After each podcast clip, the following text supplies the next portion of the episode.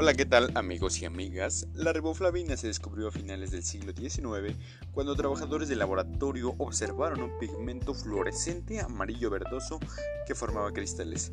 No fue hasta 1930 a 1939 que se aisló la riboflavina y se nombró por el azúcar que contiene, que es la ribosa, y su color amarillo o flavona. La mayor parte de la absorción de la riboflavina se presenta en la porción proximal del intestino delgado.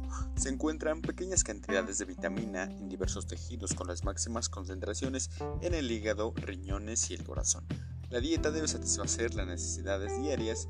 Los riñones excretan la riboflavina excesiva de modo que incluso una ingesta de 1.7 miligramos le da un color anaranjado amarillo brillante a la orina.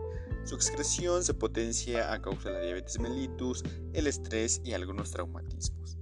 La riboflavina es una coenzima en el metabolismo de proteínas y otras vitaminas. Las hormonas tiroideas y suprarrenales controlan la conversión de la riboflavina en sus coenzimas activas, que están implicadas en muchos sistemas enzimáticos oxidativos. La riboflavina debe aumentar a medida que suben las necesidades proteicas. Los pacientes que pasen por importantes procesos de sanación, como aquellos que tienen quemaduras extensas, requieren mayores cantidades de riboflavina que una persona promedio.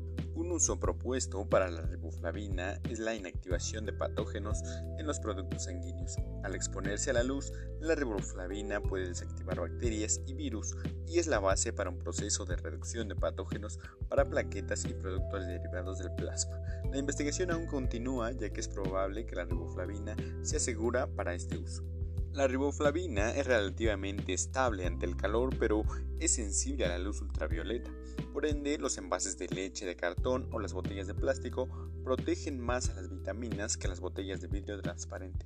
Se ha demostrado también que el hierro, el zinc, cobre y manganeso inhiben la absorción de la riboflavina. Beber alcohol impide la digestión y absorción de la riboflavina. ¿Y de qué fuentes puede obtener la riboflavina? Se sintetiza principalmente por todas las plantas y numerosos microorganismos, pero no por los animales superiores. Las fuentes más ricas de esta vitamina son la levadura, leche, clara de huevo, larvas de peces, riñón, hígado, corazón y verduras por supuesto, además del pescado y carne, sobre todo la de pollo.